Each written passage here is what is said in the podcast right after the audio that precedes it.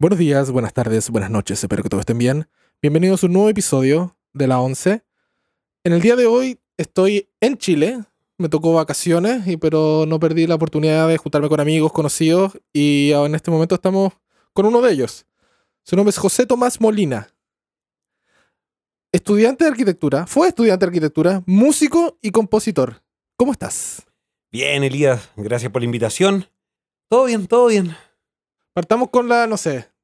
Bueno, la primera pregunta que siempre hago en el podcast, que ahora estamos grabando en el estudio de él, que es como, es como, no sé, revivir cosas, momentos míos también, porque este era el estudio donde, donde ocupábamos nosotros, no sé, donde la productora teníamos el espacio y se, se, se fusionaron, ahí hicieron un... un, un sí, hicimos una especie de fusión extraña. Y se armaron con mucho equipo, está muy rico, así que ahora estamos grabando con el micrófono que yo ahora estoy ocupando para el podcast, que es 2RE20 del Electro Voice. Estamos pasando por, tú dime, son tu equipo ahora. Estamos pasando por un ISA 2 y el ISA 2 lo tenemos en un insert con un API 2500. Sí, así que estamos sonando con pre, con Air, más la compresión de API. Así que, y sí, estamos comprimiendo, mira. Uh, uh. es real, estamos comprimiendo. Es como 3 decibeles. Sí, fácil. Poquito, poquito. Sí, está bien, el toque. Bueno, eh, yo no sabía, bueno, ahora me contaste y me dijiste que estudiaste arquitectura. Sí, no muchos saben ese dato. Algunos sí, algunos no. pero tú eres santiaguino, nacido y criado. Sí, tal cual. ¿Por qué escogiste la música? ¿Cómo fue ese trayecto para escoger música? O sea, yo creo que más que un trayecto era casi una necesidad de niño. Como siempre me llamó mucho la atención. Entonces, cuando llegó el momento de aprender algún instrumento, que fue un amigo del colegio, eh, a pesar de que yo no fui a un colegio que tenía una carga artística muy fuerte, em, este amigo sí venía de una familia de gente que tocaba y, yo creo que simplemente quería evangelizar sus ganas de, tocar la guitarra y yo me juntaba con él y me pasó la guitarra un, eh, varias veces, harto tiempo y me enganché y no salí nunca más. Yo estoy hablando de, no sé, 12, 13 años.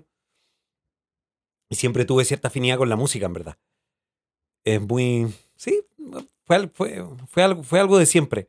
La decisión de dedicarse a esto finalmente em, radica en una pregunta que me hizo Sebastián Arriagada una vez, que me, me, preguntó por qué hacer y por qué no hacer, en el fondo.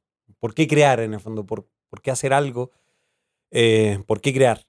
Y yo le dije algo muy simple, que era como, quiero sentirme útil.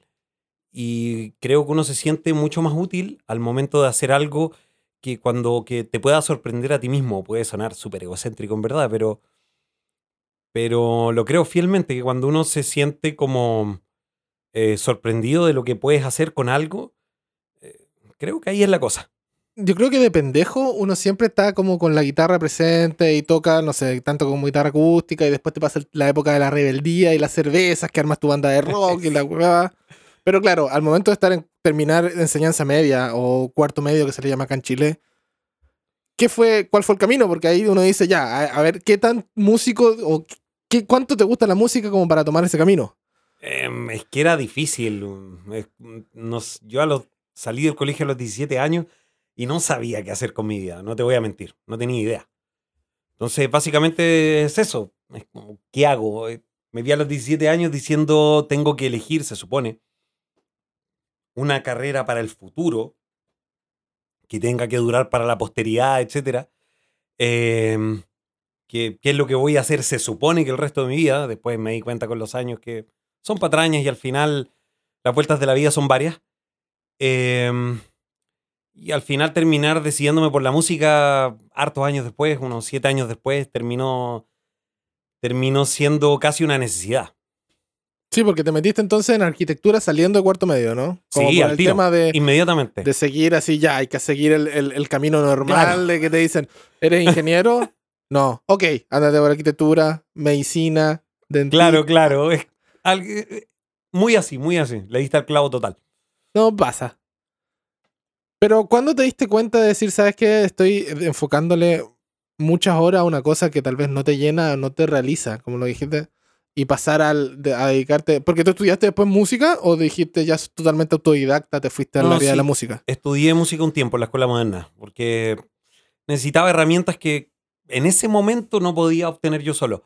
Pero eso fue después. Eh, en fondo, ¿en qué momento uno se da cuenta? Yo creo que me di cuenta... mm, sea, siempre supe que no me gustaba la arquitectura, en verdad, no te voy a mentir. Pero tampoco sabía qué hacer. Entonces yo soy una persona muy práctica, entonces no me gusta no hacer nada, en el fondo. Y ya estaba haciendo eso, ya estaba estudiándolo. Eh, Entonces seguí. Además conocí a súper buenos amigos que los tengo hasta el día de hoy. Entonces tenía un buen núcleo de amigos, la pasábamos súper bien, en verdad. Yo la pasé súper bien en la universidad, no te voy a mentir. Pero la materia misma y el trabajo mismo, porque un tiempo ejercí, muy corto, fueron como un año y medio. De hecho, poco antes de, en- entre medio de que me metí a estudiar eh, a la escuela moderna. Pero por todas las vueltas que le di no hubo caso. Sí, no, de repente pasa eso, que te das cuenta que al- por más que fuerces una cosa que no te llena o no te, no te genera eso que uno anda buscando, Claro, no da. Y put, así es nomás, po. sabiendo que existe otra cosa en el fondo. Sí, pues sabiendo, claro, que la tienes cerca decir, Claro. puta, podría tratar lo otro. Bueno, y trataste, y te fuiste a la escuela, a la escuela moderna, estudiaste. ¿Y estudiaste para qué? ¿Para ser músico, compositor? ¿Cómo, cómo, cómo funciona eso? Porque yo también soy muy, yo soy ingeniero de sonido, así que no sé mucho del mundo musical y de lo, de lo. Yo sé de teoría de musical, pero no más allá de cómo te preparan como músico o si estudias música. A ver, es que la decisión de estudiar en la escuela, más que por... eh, porque después de estudiar arquitectura uno se da cuenta que da lo mismo el título y que estudié en el fondo. Eh, va mucho más con las herramientas que te entrega. Al final, al menos yo saqué esa conclusión, que finalmente a mí eh, lo que me entregó la otra carrera fueron herramientas y lo que me entregó la escuela moderna fueron herramientas nomás. Y yo poco antes de meterme a estudiar a la escuela moderna conocí un tipo que trabajaba, que tenía un home studio y que tenía su clientela y trabajaba y yo nunca había visto algo así en el fondo. Y cuando lo dije, oh, en verdad hay formas de hacer esto, es una forma medianamente precaria, eh, porque no era en un estudio la raja ni nada por el estilo, o con una figura así de formal. Entonces, cuando capté que se podía eh, obtener réditos monetarios de simplemente un ejercicio creativo musical, teniendo ciertas herramientas, dije, mierda, parece que va por ahí.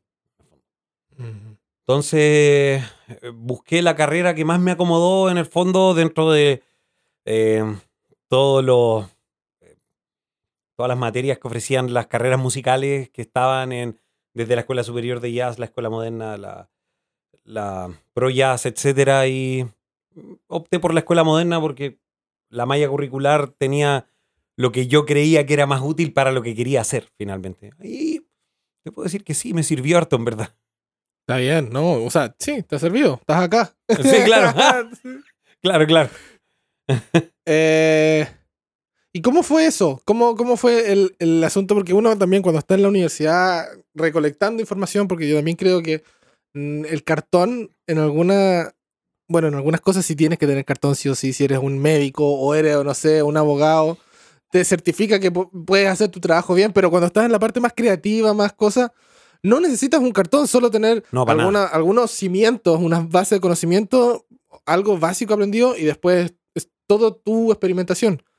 Y claro, uno se siente muy seguro en la universidad porque te enseñan las cosas y uno cree que sabe, pero cuando termina la universidad y el momento de decir, ok, soy yo contra el mundo, ¿cómo fue ese cambio? De decir, ok, tengo que vivir de, al- de la música o algún aspecto de la música. ¿Cómo fue para No. ti ese, esa... Lo que pasa es que mientras estudiaba en la escuela, buscaba trabajos al tiro dentro de lo musical.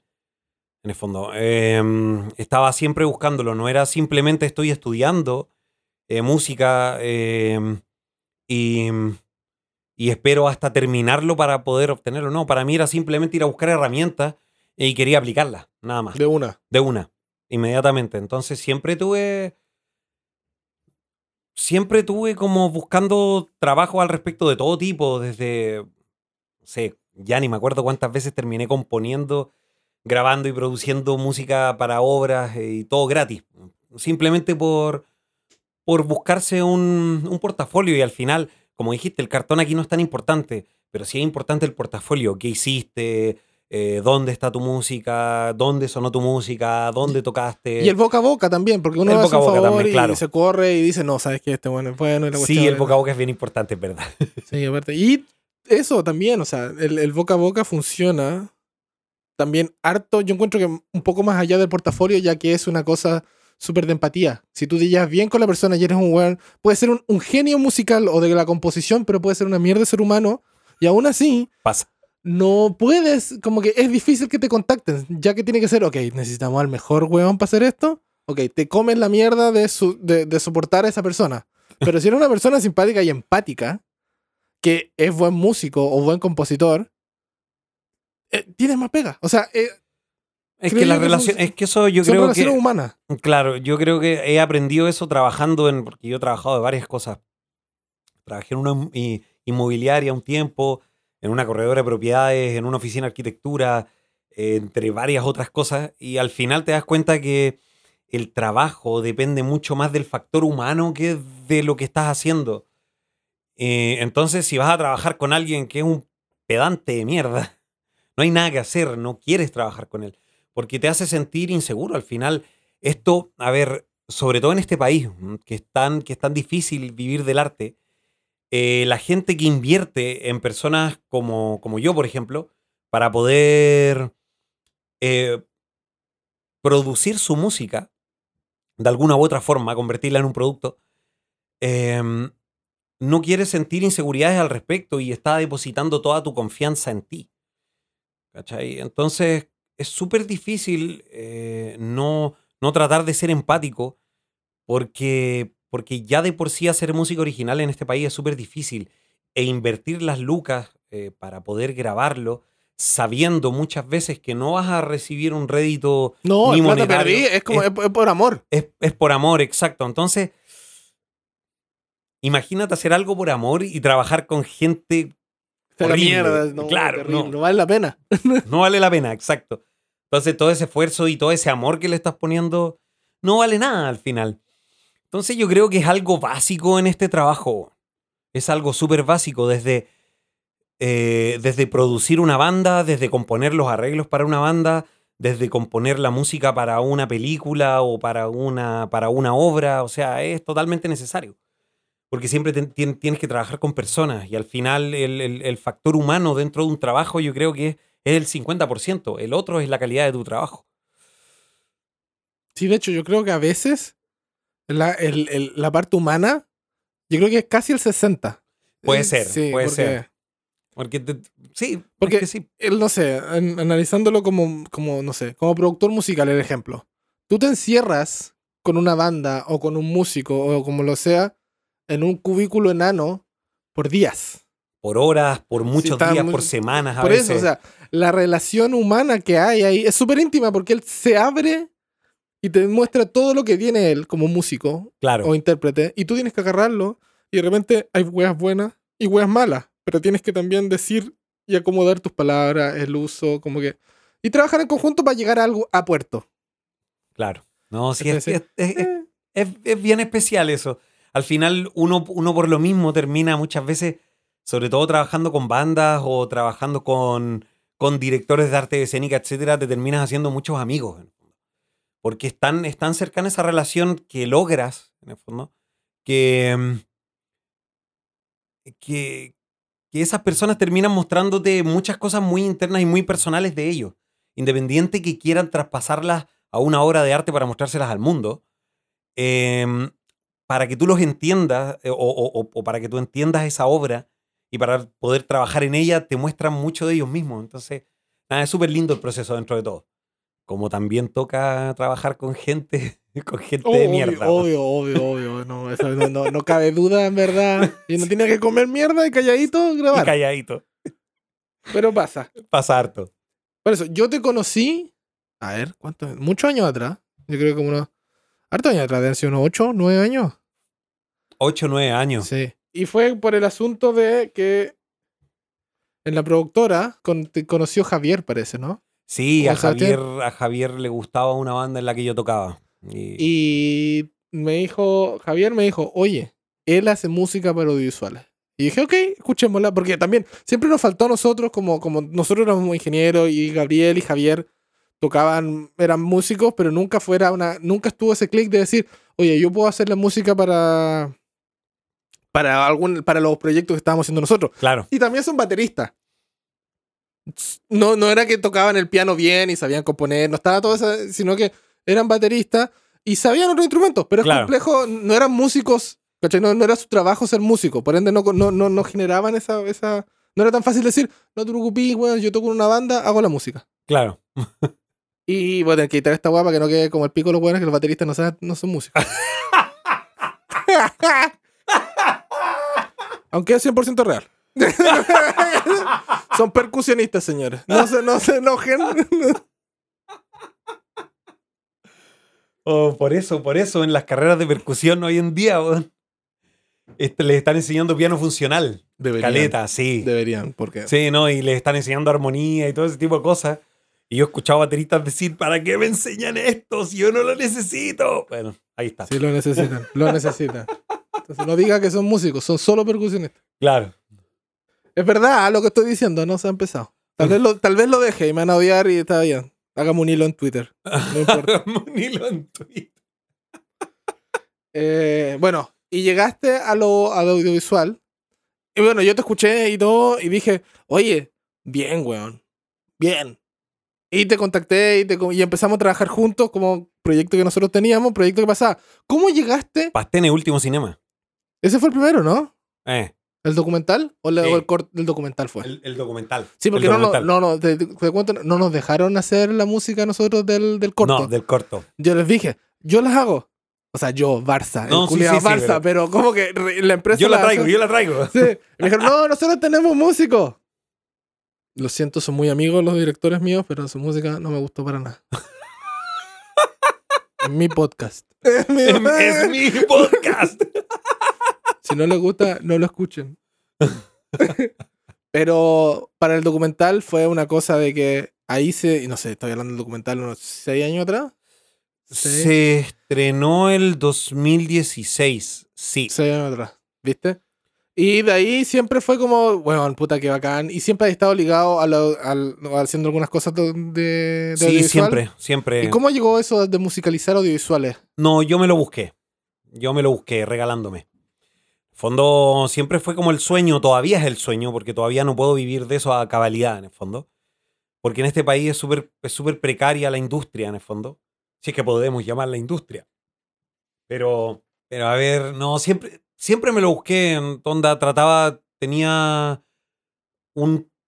El baterista de una banda que tuve, de, por la misma banda que conocía Javier, era, estudiaba en la audiovisual y yo iba hacia allá, en el fondo, eh, conociendo gente que eran compañeros de él y yo regalándome, oye, si tú estás haciendo un proyecto audiovisual, algo, yo te hago la música, yo te hago la música, yo te hago la música, yo te hago la música, gratis, gratis, gratis, yo te hago la música. Y eso fue por muchos años. De hecho, recién ahora, hace uno o un par de años, ya puedo cobrar un mínimo, que aún así es súper bajo, que son con suerte los costos de producción, así, eh, y, ni- siquiera, porque ni siquiera, ni siquiera son los costos de producción, pero, pero por último uno ya tiene un cierto currículum para cobrar una base fija. Pero, pero harto tiempo lo hice gratis. Por, por, lo mismo, dije, si quiero dedicarme a esto, yo no conozco a nadie, no tengo ningún contacto, eh, no tengo ningún amigo, yo no, es- no, no estudié en un colegio em, que me diera ciertos contactos, al contrario, de hecho, creo que no hablo con casi nadie de, de mi colegio. Em, entonces no tenía esas, esos contactos, entonces ¿qué hago? Voy a regalarme. Y hasta el día de hoy funciona hasta, hasta cierto punto, pero no siempre resulta, inclusive uno regalando su trabajo. Pero por eso, entonces, ¿por qué, por qué regalarse? ¿Y por qué hacer música audiovisual entonces, siendo que... ¿Por qué hacer el esfuerzo? Ta- ¿Qué, qué tiene? ¿Qué tiene hacer el crear la música para, un, para una película, cortometraje o alguna cosa audiovisual? O sea, es un gusto personal. No te voy a mentir, es un gusto súper personal. Yo siempre he sido de esos tipos que si le gusta una película o si me gusta una serie, yo soy capaz de verla 10 veces y después paso un año y la vuelvo a ver otras 10 veces. Y así con, con todo tipo de, eh, de obras audiovisuales. Entonces, siempre me gustó mucho. Y buscando, buscando, buscando, porque yo como intérprete creo que no, no apaño mucho. Algunos dicen lo contrario, pero la verdad, la verdad es que no apaño mucho. Entonces, buscando algo en lo que uno pudiera aportar o sentirse útil, volviendo a lo anterior, em, creía que algo podía aportar desde ahí, probando cosas. Y para eso yo necesitaba probarme también y ver si es que realmente podía hacerlo. Porque no necesariamente el hecho de uno querer hacerlo significa que lo vas a hacer bien. Entonces lo mejor es ir probando, regalando tu trabajo, participando en proyectos em, independientes, qué sé yo, y bueno, y así también uno aprende. Exacto. Porque también no, es, no, es, tan simple tampoco. No es tan simple, no es llegar y hacerlo, porque es todo un lenguaje. Es todo un lenguaje, y por mucho que uno estudie el lenguaje antes de hacerlo, que uno vea muchos referentes, que uno escuche mucha música eh, incidental, etc. Em, el, el hacerlo y enfrentarse a un guion, enfrentarse a la corrección de color, enfrentarse a la actuación, enfrentarse a los diálogos, enfrentarse a la escenografía. Al director. No lleguemos a eso todavía. no lleguemos a eso todavía. Em, entonces, enfrentarse a eso es, como hay que, hay que manejar bien el lenguaje y, para eso hay que practicarlo, nada más. Buscándolo desde, desde siempre. Entonces, como retomando esa, ese asunto como productor musical, ya que ya tiene un estudio conformado con sala de grabación, equipamiento, micrófono de, de, mediana, gran categoría, ¿verdad? Eh, ¿cómo, ¿Cuál es tu, tu, workflow? ¿Cuál es tu sistema de trabajo? ¿Cómo, ¿Cómo generalmente trabajas como tanto musicalmente hablando como para audiovisuales en composición? Mm, mira, generalmente eso es algo que aprendí em, de la forma de abordar cualquier proyecto creativo desde la arquitectura. Eso es algo que, que me sirvió mucho haberlo estudiado, porque esos tipos, en el fondo, para algo son súper secos, eh, que es racionalizar procesos creativos. Eso es lo que más se hace en arquitectura, en el fondo. Entonces, eso eh, te da un montón de herramientas, eh, sobre todo cuando, cuando uno no, no le llega ese chispazo todo el tiempo para crear. Uno se pone a trabajar y hacer un estudio, nosotros le decíamos estudio de campo, eh, o estudio de preexistencia. Y en el fondo es estudiar el caso sobre el que vas a trabajar. Mucho. Por ejemplo, si yo voy a producir a un artista, no sé si tengo un flujo de trabajo establecido. Lo tuve en algún momento, súper pauteado, pero después me, me, fui dando cuenta que cada, cada artista, cada compositor tiene su propia forma de trabajar. Pero sí, pero, pero dentro de todo igual tengo una estructura, que lo primero es estudiar mucho el caso sobre el que voy a trabajar, mucho, mucho. De hecho, ahí está la mayoría del trabajo. Es como, ¿qué es lo que tengo que hacer primero? ¿Y cómo lo voy a hacer? ¿Cómo lo voy a enfrentar? Y eso es tratar de entender en el fondo el lenguaje de la obra sobre, sobre la que vas a trabajar y, y meterte en ella y empaparte de ella, el. Y después de eso viene todo un, una, eh, trazar el trabajo creativo, em, ordenarlo, racionalizarlo, valga la redundancia, citando lo anterior. Em, y después de todo ello, viene como el trabajo con, con, con, la obra misma o con el artista mismo, y eso ya es más variable. Pero siempre voy con un estudio de caso primero. Y, y también, también crear desde, desde un punto de vista, em, a ver, ¿cómo explicarlo? Desde un punto de vista súper desde, desde la producción en el fondo. Si yo, por ejemplo, por decirte algo, si, si solamente tienen 400 lucas para destinadas en una obra de teatro para hacer la música, es, sí, es súper poco. pero, pero si solamente tienen eso, yo, si tengo que idear música para una hora, yo no me voy a limitar creativamente en decir solamente tengo, em, si tengo 400 y yo me quiero quedar con esos 400, por ejemplo, solo voy a utilizar los instrumentos que sé tocar, en el fondo. Y lo que hago básicamente eh, es no hacer eso y, y buscar alternativas, por ejemplo, trabajar con un puro músico, por ejemplo, y componer toda la música o componer tres o cuatro piezas cortas de cinco o cuatro minutos y todas en la misma escala y, en, y el, y el tempo en, en con algún mínimo común múltiplo.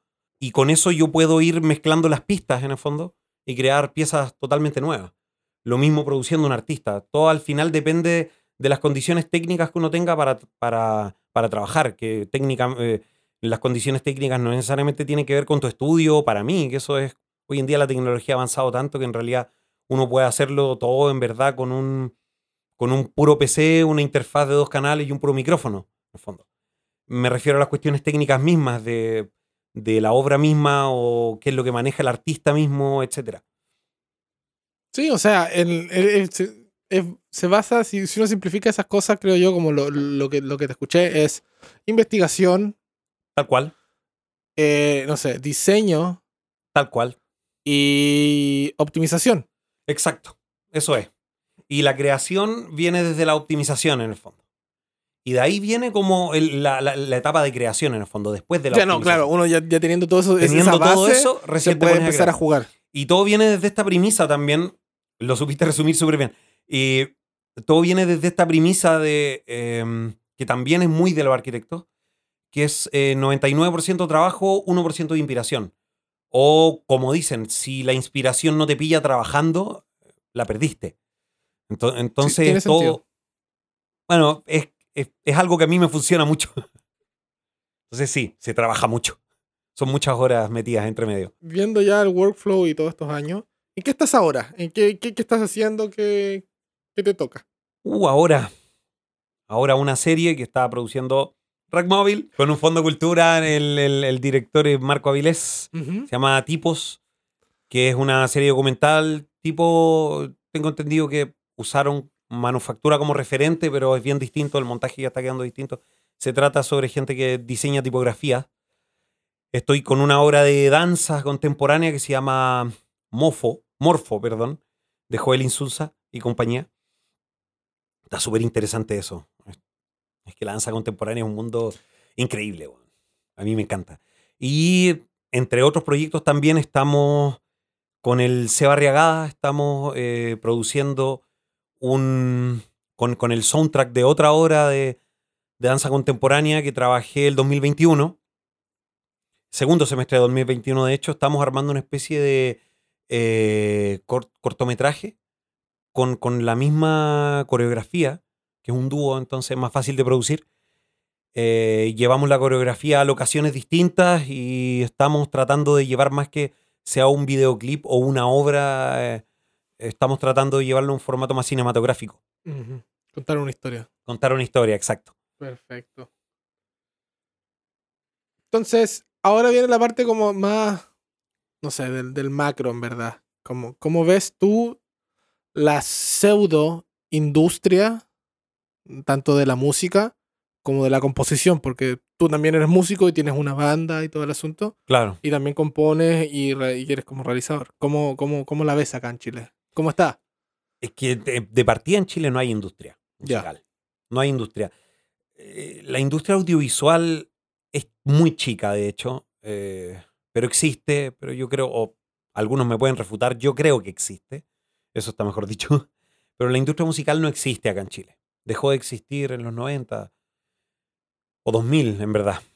Pero aquí todo se hace de forma artesanal, pensando, eh, no significa que es de men- menor calidad, yo creo que al contrario.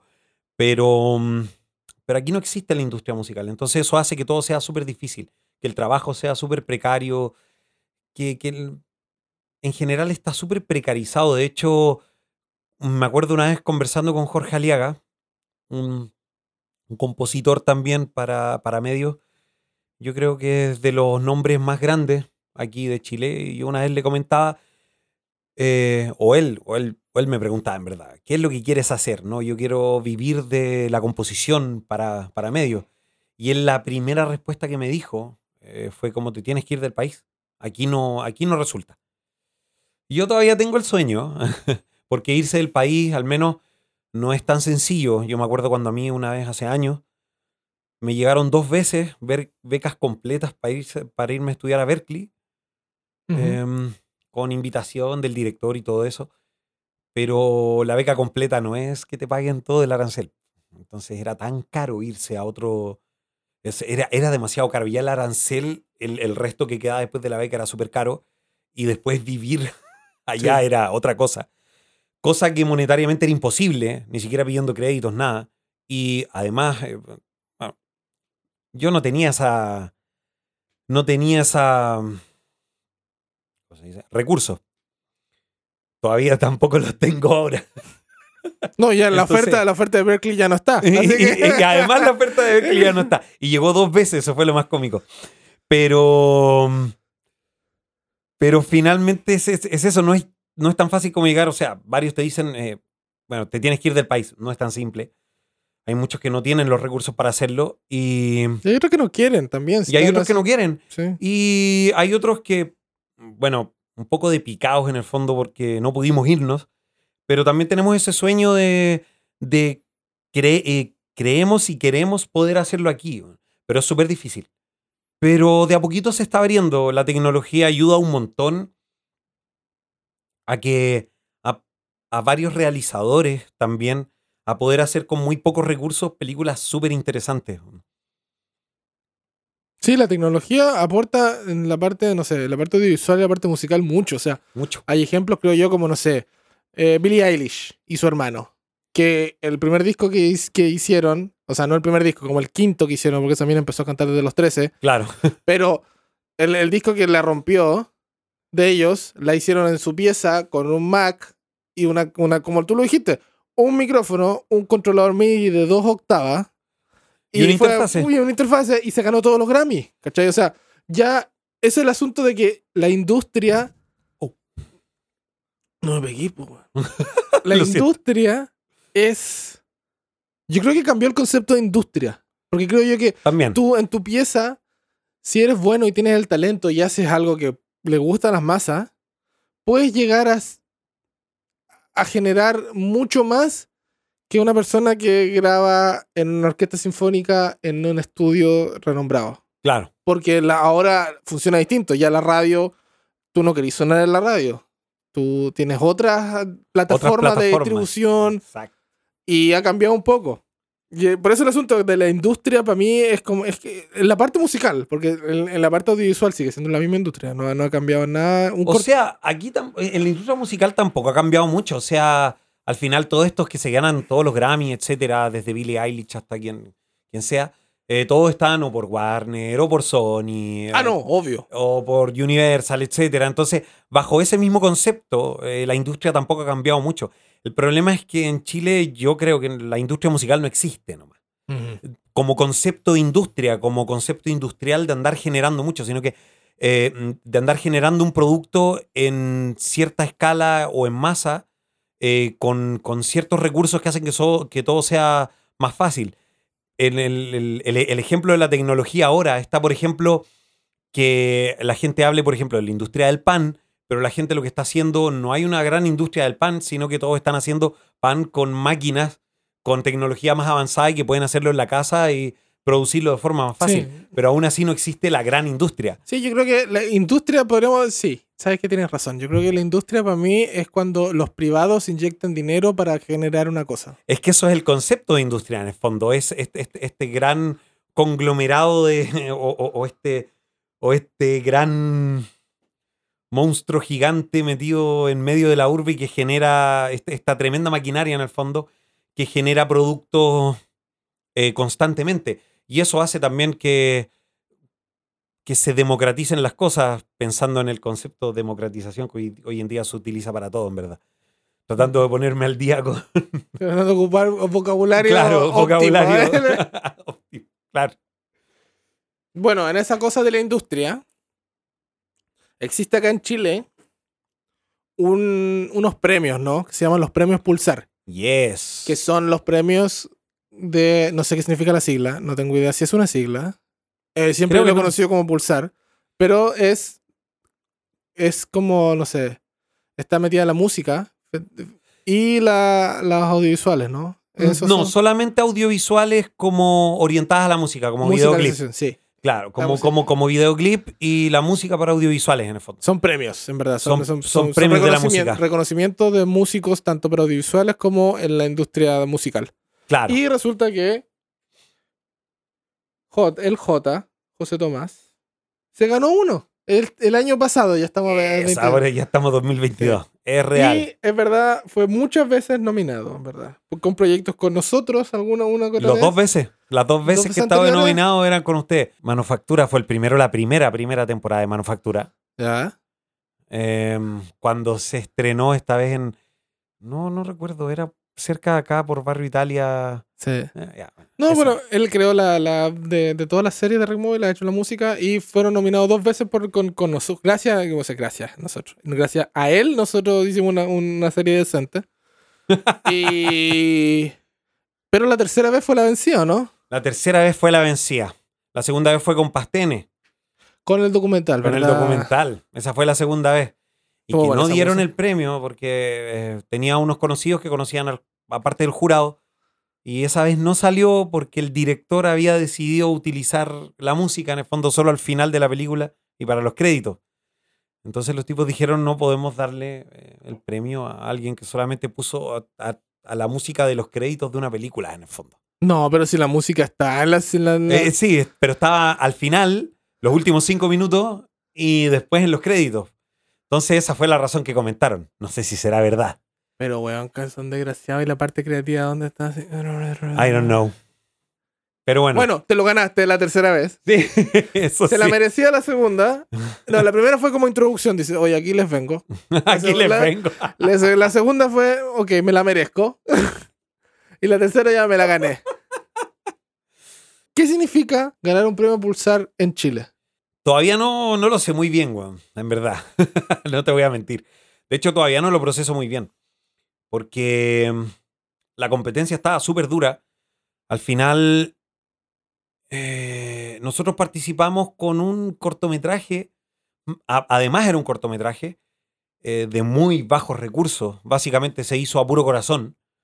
Todo el elenco que participó, etcétera, eh, fue, lo hicieron todos por, realmente por amor al arte. El director estuvo, después de haber realizado el clip, más de un año buscando quién le hiciera la música, porque ya había, o sea, ya la habían hecho dos o tres veces. La música se supone gente de, de renombre, según él. Em, no recuerdo los nombres, pero en el momento que me los nombró, yo dije, ah, sí, pero ese tipo es bueno, no, pero no, no me gustó. Bueno, a mí usualmente la mayoría de los trabajos que tengo me llegan de rebote, siempre. Mi segunda opción. Siempre, siempre segunda opción. La mayoría de las veces. No siempre, la mayoría de las veces. Y, y, está, y estaba participando con esta película de Netflix que se llama Nobody Knows I'm Here. Ya. Nadie sabe que estoy aquí. Con esta serie de eh, Amazon que se llama Pacto de Fuga. em, que ya hay dos cosas, dos, dos títulos súper grandes. Uno era el Carlos Cabezas, que era con Nobody Knows I'm Here. Él hizo toda la música, hizo todas las canciones de, de la película. No sé si la han visto, es bien buena, véanla. y después estaba Pacto de Fuga, que la música la hizo Juan Cristóbal Mesa. Y Juan Cristóbal Mesa es em, básicamente el que la ha hecho la mayoría, el que ha musicalizado la mayoría de las películas de Pablo Larraín. Mm.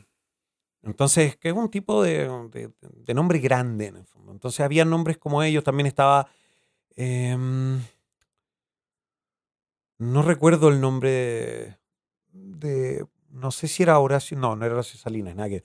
Eh, el que compuso em, la música para, para el Usar de la Muerte también.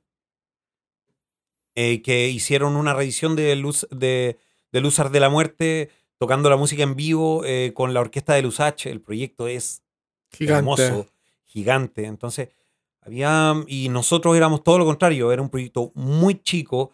De hecho, la mayoría de las cuerdas lo hice con un solo músico, con Valentina eh, Palomino, grande Vale, Love You. Em, y ella hizo la mayoría de las cuerdas y el- resto tuve que tocarlo yo, como, como siempre, las tres piezas, eh, con, con, esta, con esta misma forma que te comenté la otra vez, que era casi en el mismo tempo todas las piezas, en la misma escala, para poder mezclar después todas las pistas y poder musicalizar la cuestión. Entonces, fue súper sorpresivo. No, no, todavía me cuesta procesarlo. Y, y claro que ha tenido repercusiones. De hecho, desde el premio hasta hoy, a pesar de que estamos en plena pandemia, ha llegado una cantidad de trabajo que no tengo hace hartos años.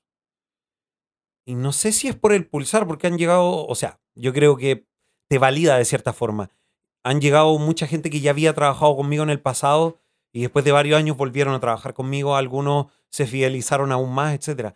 Entonces, claro, es, a, fin de cuentas son eh, los premios más grandes de la música chilena. Entonces, em, ganárselo, claro que importa, supongo. Vamos a ver, vamos a ver, vamos a ver, este, este, año, este año. Vamos a ver. Vamos a ver 2022 qué es lo que sucede. Entonces, hablando de 2022 o más, un poco más para adelante, ¿qué planes tienes al corto y mediano plazo? Al corto tengo proyectos que sacar adelante en el fondo. Em, los tres que te comenté, más otros varios. Y mm, ojalá poder meterme aún más en la industria de cinematográfica o audiovisual en el fondo, porque aún así sigo muy despegado de, todo el sistema, en el fondo. Audiovisual aquí en Chile, hay muchos actores que no conozco, que me encantaría conocer y entrar y, ver si hay alguna forma de que podamos trabajar juntos de alguna manera.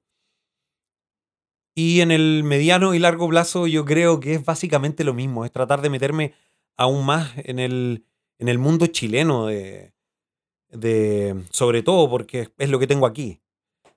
Em, de la industria cinematográfica. Sí, yo creo que eso es principalmente el a pequeño plazo, a mediano y a largo plazo. Qué bueno, están claras las cosas. Sí, están claras las cosas. Qué bueno. El, una de las cosas de entonces ya, tantos años, te da para resumirte como, ¿qué le dirías al J pequeño? es la, típica, la típica. Qué pregunta más difícil. La típica, weá. Si un consejo súper simple, si al final no es como. ¿Qué consejo darías a una, una, persona que quiere. Que está recién empezando. está recién empezando, o que quiere empezar, o que le llama la atención, pero tiene ese miedo porque es súper arriesgado. O sea, no es tan simple como se ve. No, es arriesgado y es súper sacrificado y requiere mucho trabajo y muchas horas. Pero.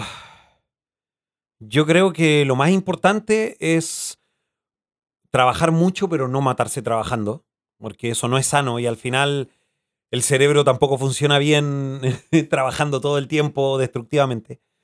Hay que buscar un equilibrio, en el fondo. Em, yo creo que trabajé demasiado siendo, eh, siendo más joven. Los primeros años fue demasiado trabajo sin parar. Entonces, em, creo que a mi yo anterior, a una persona que está empezando, trabaja constantemente, harto, pero ordenado en el fondo, porque eh, el descanso es necesario. sí, hay que disfrutar. Sí, hay que disfrutar, eso es. Eso es, esa es. Hay que disfrutar. Perfecto, pues. Entonces, en la última parte, el, siempre como que giro los papeles. Como que si tienes alguna pregunta para mí, alguna cosa, alguna duda, alguna, no sé. Oh, de hecho, yo siempre he tenido, porque no sé si ustedes lo saben, tal vez Elías ya se lo ha contado en su podcast, eh, es un grande del, sonido directo. De hecho, es cosa de ver su traje de casa fantasmas cuando, cuando va a algún rodaje. ¿Cuál traje de casa No, no, que una vez te viene una foto en, redes sociales que andabas como con un, miles de cosas colgando. Yo creo que el ah, micrófono, el grabador, eh, la caña, etcétera. Em, entonces, ¿cómo, ¿cómo? Porque a pesar de que uno también trabaja con el sonido y todo, el sonido directo para mí es una cuestión súper em, desconocida y hasta cierto punto se resumen en la valier y la caña y después foley y postproducción. Pero eh, más, que, más que una pregunta es como Cuéntame, cuéntame qué, qué es, cómo es, qué significa, que siempre he tenido ese, esa, esa, esa duda sobre, se ve tan pro el trabajo que así dentro de todo, y después uno va a cualquier rodaje de cualquier cosa, por muy pro que sea, y uno ve al tipo simplemente con la caña y sería todo. asumiendo que todo después se hace en postproducción. Em, y después también han llegado audios de, de cuando las grabaciones están buenas que uno termina usando los ambientes y otra cosa y uno termina usando todo, pero, pero ¿cómo es? ¿Cómo, cuál, cuál, es, ¿Cuál es el parámetro en el fondo que, que estáis usando constantemente? Porque es, es enfrentarse constantemente a una cuestión de adaptarse e ingeniárselas para poder llegar a un buen resultado. Sí. O sea, el sonido directo varía según el proyecto, la verdad. Si son documentales, son ficción, con guion, o es una cosa más de entrevista, televisión. Varía el- los equipamientos y claro, de repente a mí me toca usar, no sé, pues de repente uso un carro que en verdad ya está ahí sentado y hay otra persona que te hace la caña y tú estás mezclando. Pero otras veces, como tú me viste, pues de repente tienes que ponerte una bolsa gigante con millones de lavalier y andar con todo colgando porque estás en locación y hay que arreglar algo y tienes que tener todo a mano porque no, puede, no podéis decir, oye, espérame que voy a buscar una web al case que está en el auto. No se puede, y uno tiene que, todo tiene que ser portátil y ponértelo. Y es puta, un espeso. Y también es optimización, la misma web, saber a lo que vas, conversar y saber cuál va a ser el plan y optimizar todo para que todo te funcione. Si al final Claro. es un concepto de que se repite de todo, Claro. pero en sonido directo generalmente la prioridad es grabar todas las líneas, ya sea del, del guion o las líneas que pasen, todo el diálogo, lo más claro posible. Por ende, usamos el, el- el micrófono shotgun de la caña, más todos los lavalier que se ocupen dependiendo de la cantidad de gente que hable o alguna cosa así que te salve, porque de repente pasa que hay un gran angular y no puedes meter la caña porque la caña claro. necesita estar cerca y tienes los lavalier de referencia para poder usar la- las cosas. Y eso es una. Y después viene todo lo extra de, de grabar ambientes dentro de una, de una sala, de, todas las salas que se graban, que se llaman room tone. Eh, los ambientes si es que estás grabando en exteriores. Grabar, no, no foley, sino que se, se llaman como wild tracks o, señal, o como guías, si es que hacen pasos, cosas así. O sea, la gracia está del sonido directo que a mí me gusta es que no es creativo y es muy técnico. Como que tú tienes que analizar y decir, ok, mi misión es darle al postproductor todas las herramientas, la, la mayor cantidad de, de muestras o herramientas para que él pueda hacer un gran trabajo artístico. Claro, que a mí me ha tocado mucho hacer postproducción. Entonces, cuando, cuando esa pega llega, llega bien hecha en el fondo, muchas gracias. No, claro, sa- salva tiempo. Si esa es la salva, no, sí. salva tiempo y el, y el resultado queda bien. Al final en la música es muy, muy parecido. Si todo se puede arreglar post, eh, postproduciendo en el fondo, en realidad hasta cierto punto, porque uno tampoco puede hacer magia con la cuestión, pero mm, pasa algo muy parecido con la música. Mientras mejor sea la fuente, mientras mejor tú registres la fuente, eh, al final el resultado siempre es mejor. Sí, sí, lo hablábamos una vez con Gabriel. O sea, el asunto está en que de repente ha pasado que de repente no es el problema el micrófono el amplificador que tenías. Es eh, más allá, va más allá de la sala que es el amplificador de bajo. Y si no es el amplificador de bajo, el bajo. O si no es el el bajo, es el bajista. Claro. Y eh, de repente llega a decir, ¿sabes qué? No podía ser maravilla. Aunque tengáis algunas cosas, es lo que es. Y de repente pasa también que es lo que es en sonido directo. como, como, como dice Javier Headliner, si mientras mejor el micrófono, eh, si tienes, tienes un micrófono bueno o si tú vas a grabar algo y suena a mierda, con el micrófono bueno vas a amplificar más, más mierda en el fondo. Sí, no, de repente no es cosa del micrófono. No, No, es- claramente no. De hecho, la mayoría de las veces no es cuestión del micrófono. He escuchado discos increíbles hechos a puro 57, weón. Sí, sí, eso es un tema, es un, no sé, un gusto. A mí me pasa que, el- que uno se da los gustos de poder decir, ya, grabemos una cosa con el U87. Bacán. Pero eso no te asegura de que, No, de que, de de que la vaya a quedar weá bien, en va verdad. a quedar buena, o es bueno el tema. o el- no sé, lo mismo con, con mi cosa. Con mi, hay micrófonos de 3 mil dólares, mil dólares, 300 dólares. Pero hay diferencias, sí. Pero no, no te asegura de que tu weá va a sonar bien. Claro. Es La fuente todo, tiene que venir buena en el fondo. Es todo el asunto, porque Es todo el asunto. yo de repente he estado con el micrófono a 3 mil dólares haciendo caña y hay un generador al lado que me arruina toda la toma y Y hay, que doblar igual. Y es igual que hay que doblar. y hay que doblar igual. Y es una weá que decís, puta la weá, el culiado con, no sé, una caña de, no sé, de dos mil dólares más un micrófono de tres mil dólares, tenés cinco mil dólares sosteniendo y la weá suena mal. Sí, porque circunstancias de la vida te tocan que hay un generador al lado y no se puede mover y, y por eso existen los doblajes ahí mismo. Hacemos un tema más wild del asunto. Decir, ya sé que esta weá que como el hoyo, apaguen todas las luces y lo grabamos de nuevo. Vamos, vamos de nuevo. Sí. Eso es un clásico, güey. Pero, como que realmente no, no uno no necesita las mejores cosas para hacer algo. No, claro que no. Claro que no, claro que no. La tecnología ha avanzado tanto que ya es como lo que yo le digo a todos. El, micrófono de 200 dólares, 1000 dólares, 5000 dólares no es proporcional la calidad. Ayudan, eso sí. Ayudan, ayudan, ayudan algunas cosas, sí pero no es proporcional. O sea, el de, el, de mil dólares nos suena cinco veces mejor que el de 200 dólares. Mm. O, o, cinco veces peor que el de cinco mil. Claro, o cinco veces peor que el de cinco mil. No, para nada. De hecho, son distintos. Pero sí el de 200 suena distinto que el de cinco mil. Pero son... sí, sí, eso sí. Ahí sí estamos de acuerdo. Así que cómprense el de mil. ni, ni para ti ni para mí, de mil dólares. Claro. Pero eso es otra discusión. Sí, no, sí. Bueno, Jota, muchas gracias por haber participado. A ti, ¿Y dónde, si se quiere comunicar contigo la gente, dónde te puede pillar? josetomasmolina.com. Ahí está todo. Ah. Ahí está todo. Está eh, una selección de los trabajos que para mí han sido realmente importantes por varias razones, no necesariamente por la calidad musical o la calidad de la obra, sino que para mí son realmente importantes por hitos de la vida. Y, ahí me pueden contactar directamente. Perfecto. Muchas gracias. Y gracias a todos ustedes por escuchar. Nos vemos la próxima. Chao.